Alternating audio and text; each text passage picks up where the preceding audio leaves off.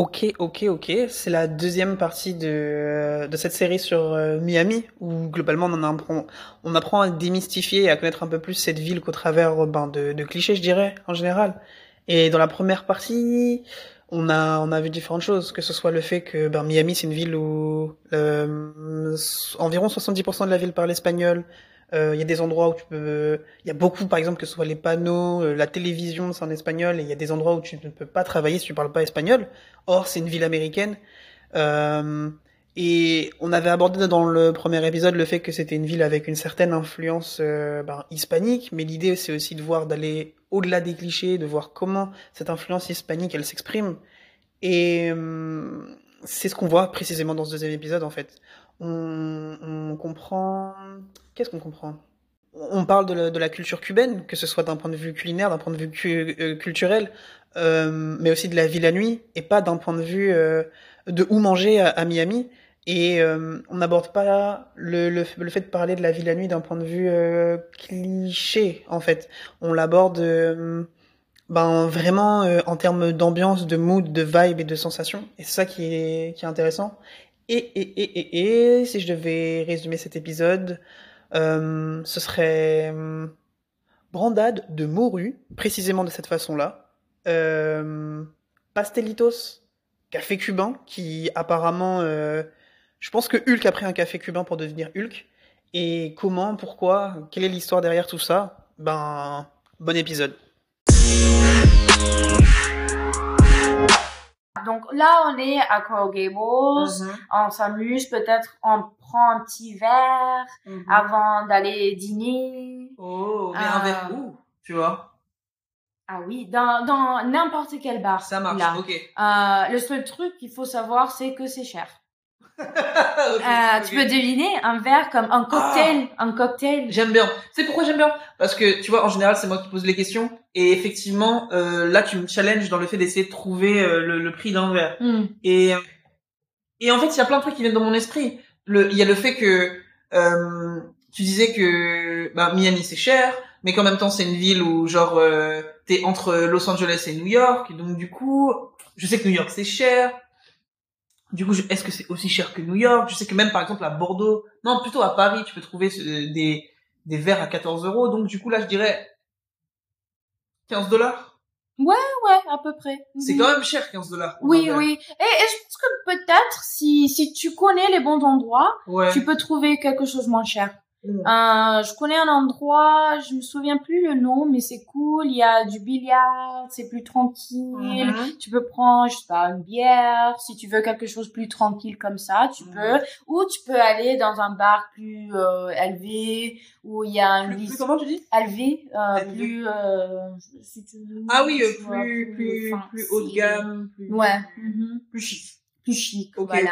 Et il y a une liste des cocktails. Et bon, les cocktails, ils vont être bons, mais ouais, tu vas payer 14, Cher. 15 dollars ouais. à peu près. Mm. Euh, mais c'est bien. Et tu, peut-être tu prends un petit rooftop. Mhm. Euh, donc, il y a plein de trucs à Coral Gables pour faire là. Cool. Euh, juste pour voir un peu, se balader. Et là, tu peux dîner là. Il y a des bons restos là. Tu vas Mhm. manger bien. Mhm. Mais moi, je dirais parce que là, il manque un peu de culture. Yes. Euh, donc, je dirais, on va à Calle Ocho. Calle Ocho. À Ouais. Calle. Toi, tu connais Calle Ocho? Bah, tu m'en as parlé. En fait, euh, parce qu'en fait, il y a un bar à Bordeaux qui s'appelle Calle Ocho. Ouais, ouais, ouais. Et en gros, c'était toi qui m'avais expliqué que Calle Ocho, c'est... Calle Ocho, je dis bah, Calle Ocho, c'est là, mais Calle Ocho, c'est ma ville. Hein. Oui, oui, oui. C'est une rue. Je, je sais de mémoire que tu m'avais dit que c'était une rue à Miami, mais je me sais, je me souviens plus. Qu'est-ce qu'il y a spécifiquement à Calle Ocho Alors, Calle Ocho, c'est situé, c'est, ben, déjà, Calle, ça veut dire La rue. où- la rue, ouais. Rue, c'est, c'est tellement chiant, comment. Pourquoi t'aimes pas dire le mot rue hein Rue, parce que le R et le U, les mots R-U, Ouais. en français, C'est dur à dire pour une C'est américaine. Ok. Euh, j'ai en, en français euh, parce que je, je racontais une histoire. Je disais ah j'ai essayé un plat euh, qui s'appelle branda de morue Ouais. Et on a passé je pense dix minutes en train de euh, m'apprendre comment dire morue. c'est dur, c'est dur. ok. Euh, mais bon, mais bon. C'est euh, intéressant parce que c'est- nous, je sais que forcément en anglais, on a des trucs différents. Bien sûr. pour prononcer et tout, etc. Et je me rends compte que, en fait, tu vois, moi j'ai, Le TH pour les Français, ça galère. ouais, mais, mais, euh, ma théorie c'est que les Français n'aiment pas faire d'efforts. Mais, c'est un autre truc. Mais, mais, euh, qu'est-ce que je veux dire par rapport à ça? Oui, moi je pensais que notre langue, le français, c'était une langue sans accent, où il y avait aucune intonation. Mais c'est avec le temps que j'ai compris que, par exemple, le fait de dire morue, c'est compliqué, de, de prononcer les R et tout, c'est compliqué.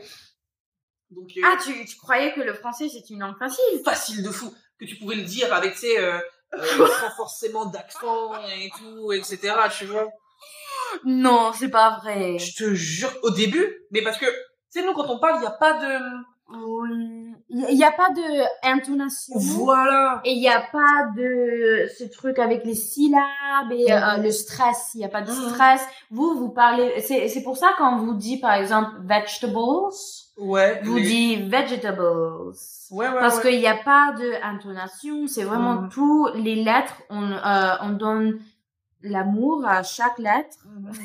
tu vois, Euh, tu vois, il n'y a pas des lettres qui ont plus d'amour que d'autres. Euh, mais bon. Euh, donc, Calle, c'est rue. yes oui oui. Euh, Ocho, la rue 8. Mhm, mhm. Euh, et c'est euh, situé dans un quartier qui s'appelle euh, Little Havana. Euh, petite Havana, Petite Havane. qui du coup Havana c'est la Havane c'est la capitale de Cuba C'est ça. Et du, du coup, euh, là, je te dis ce que je sais. En fait, euh, il y a quand même pas mal de Cubains à, à Miami. Ouais. Et donc, c'est pour ça qu'il y a Little Havana Ouais. à Miami. Ok. Ouais, Et, on a d'autres quartiers, par exemple, on a Petit Haïti. Ouais, Little, Little Haiti, c'est- grand Mhm, aussi. mhm. Euh, mais Calle Ocho, c'est la rue, le- peut-être la rue la plus connue de Miami. Mhm, Et c'est là où on trouve la petite Havane. Et là, on peut trouver un resto. Yes. Ça, tu vas aimer ça. Oh, Euh, qui s'appelle oui, dis-moi. Quel suspense Tu connais le nom de ce franchement Versailles. Euh, Là, je suis déçu. Je dis- Non, parce que attends, attends, parce que elle, elle s'écrit Versailles. Mais... Mais non, on dit pas Versailles. Oui, mais attends, moi, je suis à Miami. Je veux vivre une expérience latino. Ouais, donc on dit Versailles. Versailles, ok. Versailles. Oye, Mm. vamos a comer a Versailles. Ah, ok, ok. Dime Vamos a como comer a un- Versailles, un sí. sándwich, bistec, un pan con bistec en sí, sí, claro. Donc là, c'est, c'est, donc vraiment, c'est le resto euh, le plus fameux, le plus connu. Mhm. Euh, euh, c'est le resto cubain le plus connu de Miami. Donc attends, attends, attends. Donc ça s'appelle Versailles, Versailles. mais en même temps c'est le resto cubain le plus connu de la ville. C'est ça, Et on est à Miami. c'est ça. Vas-y, poursuis. Ok, donc tu vois, tu vois le- la culture Ouais, là? ouais, ouais, ouais, ouais, ouais, ouais. J'ai- j'ai- tu vois la folie là? Oui, oui, oui, oui, oui. En vrai, ouais, c'est vrai. On commence. Et ils ont un, il y a le resto, mais aussi il y a un petit boulangerie juste à côté si tu veux prendre des pastelitos. Ouais. Euh, mais donc du coup, attends, ouais, c'est pas une mais boulangerie on- française. Imagine que quelqu'un écoute ça, Ouais. il sait pas forcément en fait que du coup c'est pas. Et pense. oui, il pense Ouais. peut-être euh, pain au chocolat et tout. Mais du coup, Et tout le monde, boulangerie, ça veut dire bakery. oui, ça- oui, oui, oui, oui, oui, Et oui. ça existe pas euh, dans tout le monde. Oui, Mais, mais, mais, je comprends. Je Ouais. comprends. euh, ah, en boulangerie, on peut prendre des... Ouais, et, et ça s'appelle Versailles. en plus, Ouais. Non, mais on peut trouver que des, des pastelitos, là. C'est quoi des, des, pastelitos? c'est des, des, pa- des viennoiseries, viennoiseries, Viennoiserie, ouais. euh, ou des pastisseries euh, cubains, Mhm. cubaines. Cubaine, ouais. Mhm. Euh, Mais ça ressemble à quoi ça? Ouais, ouais, c'est bon. On, on va pas manger là. Euh, si tu veux Oh. pour dessert, on peut prendre Ouais, un petit ok, truc. ok. Mais, mais plutôt, on va prendre ça après. Ça, après, ok. Après. Après. Euh, mais tu peux prendre un petit pastelito avec fromage et guava. Mhm. Mais ça, Ça, quel goût? ça, vous connaissez la guava? Guava? Non, je sais pas ce que c'est. C'est une fruit Ouais. Un, un fruit. Un fruit, ouais. Euh, rose. Je pense que vous, vous connaissez cette. Moi- Guave, guave, peut-être. Moi, peut-être que je connais pas, peut-être que les gens connaissent, mais je crois pas. Ok, mais guava, guava, c'est, c'est plutôt le fruit euh, très utilisé dans des pastelitos euh, cubaines. Ouais, mais ça, ça a quel goût les pastelitos? Euh, a quel goût avec- sucré, Ouais, mais ça, plutôt sucré. ça se euh, rapproche de quoi, tu vois, de trucs le, le- en France que t'as pu goûter, et tu dis, ah, ça, ça se rapproche le plus de pastelitos, tu vois. Hum, je, je, je sais pas, je sais pas comment expliquer. Ah ouais? Euh, mais c'est, en tout cas, c'est bon et c'est cubain. Oui, c'est non, non, non, parce que je veux, je veux expliquer, c'est, c'est croustillant. Mhm. Euh, et peut-être il y a un peu de sucre au-dessus. Ouais. Euh, et dedans, normalement, on peut trouver. euh, Bon, euh, ça, il est pas obligé d'être sucré. On peut avoir de la viande dedans aussi. Euh, il vient de des formes différentes. Euh, mais mais je pense que le, le meilleur c'est fromage guava. Fromage, ok. Euh, Et pourquoi? Parce que déjà j'aime bien la combinaison avec le fromage qui est salé et guava Mhm. qui est sucré. Mhm. Et oui, si- sinon, après, très très connu aussi, c'est les croquetas. Mhm. Euh, que peut-être on connaît ici parce y qu'en Espagne, il y a y des a, croquetas. Je y en pense que Ouais. toutes les cultures hispaniques ont euh, une version des, des croquetas. Mais les croquetas cubaines, Ah, il y a une différence. euh, oui, oui, oui. Et on met du citron vert. Ok, ok, euh, et c'est très très bon. ok, Et ça, on peut prendre dans les, les boulangeries cubaines aussi. ok, ok. Bah j'aime bien le, le fait de. Je trouve que boulangerie, en tout cas de ma perception en France, c'est assez français, tout, etc. Mhm. Mais tu vois connaître comment euh, il y a d'autres ambiances de boulangerie dans d'autres pays, ça, ça m'intéresse. Et donc du coup, le fait que tu me dises que dans une boulangerie cubaine, tu puisses trouver des croquetas Oui. avec une autre ambiance, avec un autre goût que les croquetas espagnoles et tout, bah j'aime bien apprendre ça, tu vois. J'aime bien me dire que si je vais à Miami, j'aurai une autre ambiance. Ouais. Mais le plus important, c'est le café. Ok, Parce qu'il y a une manière de faire le café cubain. ouais, C'est incroyable.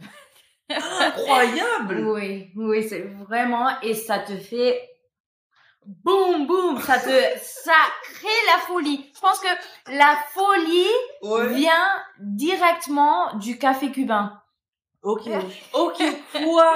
Ah ouais, donc les Cubains sont fous de par leur café? Oui, ok, euh, je peux te raconter pourquoi?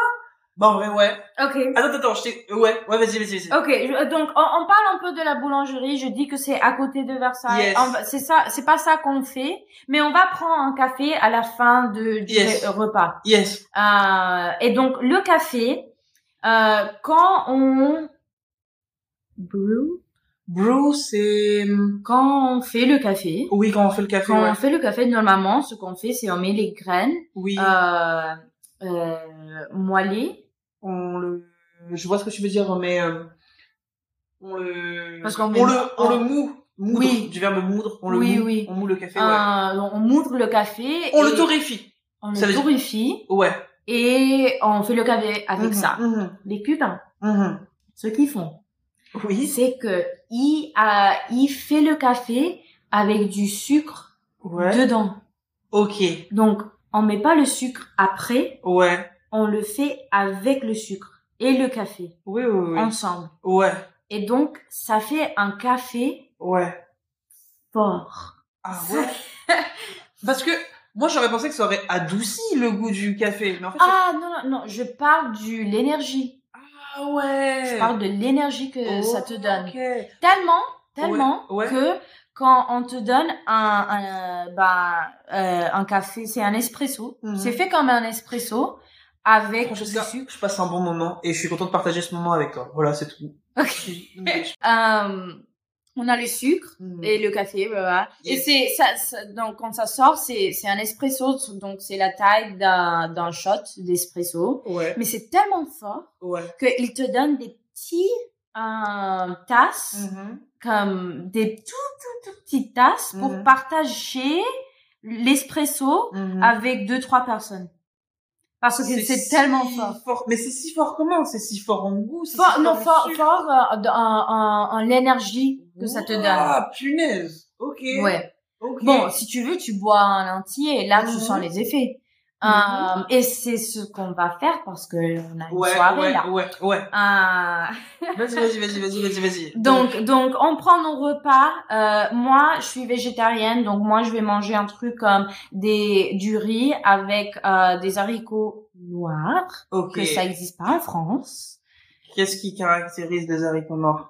Ben, ils sont noirs. Ouais, mais est-ce que le goût est différent? Oui, oui. Ah, Pour moi, ça que je veux oui. savoir. Pour moi, oui. Euh, trouve qu'en France, même s'il y a un resto, je sais pas, euh, ouais, mexicain ouais. ou un truc comme ça, ils utilisent des haricots rouges. Mhm. Mais noirs, ça existe pas, je sais pas, mais c'est Mhm. c'est essentiel parce que euh, non seulement c'est pas juste du riz et des haricots noirs, Yes. le riz et les haricots ils sont cuits ensemble. Donc, ça donne le riz un, une couleur euh, euh, violet noir. Ok. Ok. Ok. Mhm. Et je mange ça avec euh, un truc qui s'appelle des maduros. C'est quoi ça? Maduros, c'est des plantines. C'est quoi des plantines Euh, plantains, plantains? des C'est c'est des bananes. Ouais, mais bananes plantains. Oui, voilà. Banane plantain, ouais. Plantains. Mhm. Euh, et il y a plusieurs fa- euh, façons de, de les faire. Donc, Maduro, c'est c'est plutôt juste euh, caramélisé. Mhm. Euh, Mhm. Ils sont incroyables, doux. euh, Donc c'est des bananes plantains caramélisées. c'est ça. Et donc elles sont euh, euh, très doux. Euh, Mhm. Le goût est doux et euh, bon sucré. Mhm. Et dedans ils sont euh, mushy. Euh, comment on dirait smoochy Je sais pas comment. Smoochy. Ouais, ouais. Mais euh, soft. Comme... Ouais, doux et euh... Bah comment on décrit euh, un purée? Pâteux, pâteux un peu. Mais moins que moins qu'un purée. Mais Ouais, mais ouais. un peu cette texture et euh, à l'extérieur c'est un peu croustillant parce qu'ils étaient caramélisés. Ok. Et ça avec mon riz, mes m'a- noirs, Ouais. un peu de Ouais. euh, de euh, oignon, euh, Ouais. mais au vinaigre, Ok. euh, citron euh, vert. Ouais. Tu sais, oui, ah oui, c'est ça que je voulais dire, c'est que à la base, j'ai hésité à faire un, enfin non pas hésité du tout, mais en gros je voulais parler de, je me suis dit, la nourriture ça constitue vraiment quelque chose d'important à travers le monde Ouais. et euh, aiment bien manger, mais je me suis dit mais comment dans un podcast tu peux donner, retranscrire ça? Et en fait, franchement, je trouve que la, la nourriture, ça procure des émotions. Je trouve que la nourriture, euh, ça permet de, de connecter avec les gens, ça permet de se projeter, ça permet de faire rêver. Et en fait, Mhm. tu vois, là, pour l'instant, j'ai fait des épisodes sur La Réunion, j'ai fait des épisodes sur Saint-Martin, et j'ai voyagé au travers de la nourriture, tu vois. Mhm. Je sais pas si t'as écouté le premier épisode sur La Réunion. Oui, oui, oui. Elle- J'ai j'ai pas tout écouté, mais je pense Ouais, que ouais, j'ai ouais. écouté les deux premiers. Ok. Mhm. Et ben, dans le premier épisode, elle parle de, de, de gâteau de manioc. Oui, des Eh, salades. Voilà.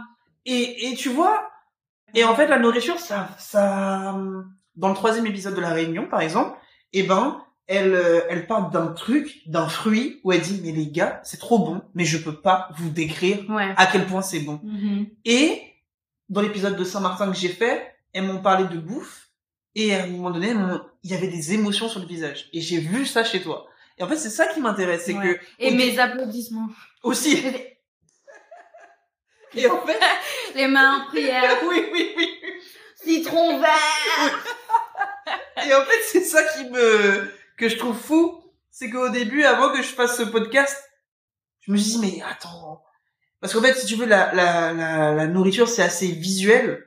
Mais maintenant, Mhm. avec les trois premiers épisodes que j'ai pu faire, en fait, toi, t'es le troisième, je me rends compte que la nourriture, quand c'est pas visuel, eh ben, ça fait encore plus rêver. Parce que ça nécessite de plus d'écrire. Ouais, Et en plus de ça, il y a la, il y a la culture derrière. ouais. Et, et en fait, euh, je me rends compte que peu importe où t'es dans le monde, et ben t'aimes manger, et mais c'est pas qu'une histoire de manger, c'est vraiment une histoire de ce que tu ressens. Mhm. Et en fait, j'ai l'impression que la, la, la nourriture, c'est plus des émotions avant tout que juste euh, bah tu manges, tu Ouais, vois, ouais, ouais, ouais. quelque chose de visuel. Et au final, je suis content de faire un truc euh, pas visuel pour que les gens puissent se représenter et pour que les gens puissent, euh, toi par exemple, tu puisses me partager tes émotions. Et si je t'en parle, c'est parce que j'ai pu ressentir en fait les émotions dans dans ce que tu m'as décrit, et, et c'est ça qui me qui me qui me touche en fait. Moi j'ai là je me représente en fait ce que ce que mhm. c'est et j'ai envie de bah à Miami d'y aller. Ouais. Après, après, moi aussi, ça fait, je pense que ça fait un an et demi ouais. que je suis pas allée à Miami. Ouais. Donc, et je pense que c'est le temps le plus long que je fais sans euh, sans retourner. Ouais. Um, et donc je parle de ça. Mm-hmm. Je dis waouh. Comme moi aussi ça je voyage, en train de voyager. Mais c'est ça que j'aime. C'est vraiment ça que j'aime. C'est vraiment pour ça que je fais ça, c'est c'est pour ça que je te dis que c'est avant tout une conversation, c'est que je veux vraiment discuter avec toi, connecter avec toi, et que après si les gens ils trouvent qu'il y a des trucs euh, intéressants, ils se servent dans ce qui est mhm. intéressant. Mais c'est à toi que je parle, tu vois. Et euh, qu'est-ce que je veux dire par rapport à ça? Euh, Moi, ce que j'ai constaté dans les gens que j'interviewais, c'est que il y a, en fait, si tu veux, les gens, par exemple, quand ils pensent Miami, ils vont penser, euh, ouais, il fait beau, il fait chaud et tout, etc.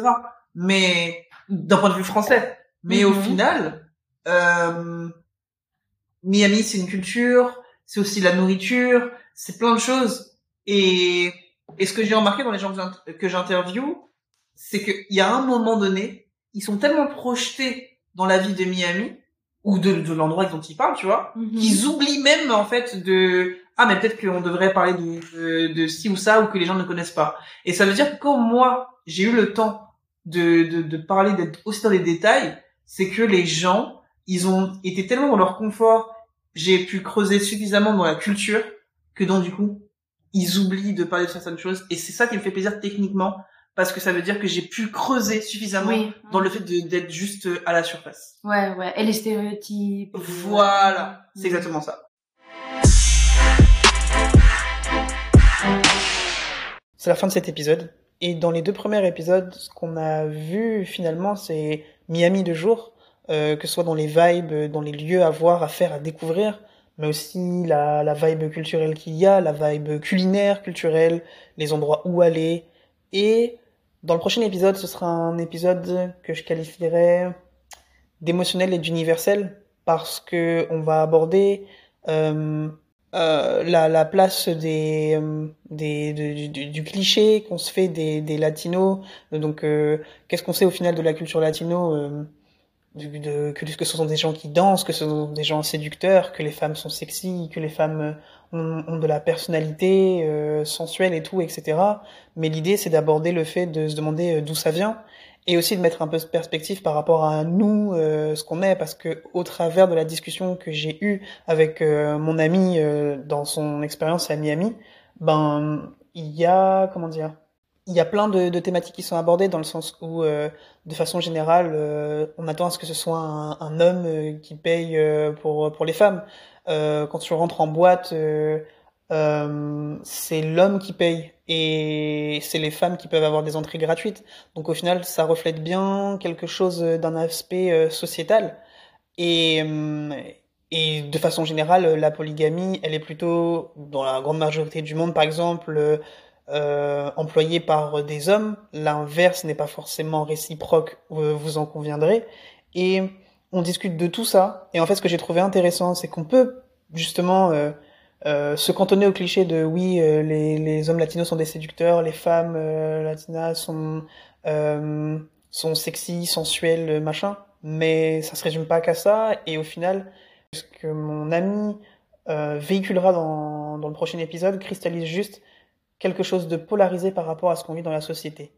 Si t'as pas compris tout ce que je viens de dire, mets pause et tu verras que c'est stylé. Bon épisode, à bientôt. Ah bah non, c'est la fin de l'épisode. Bye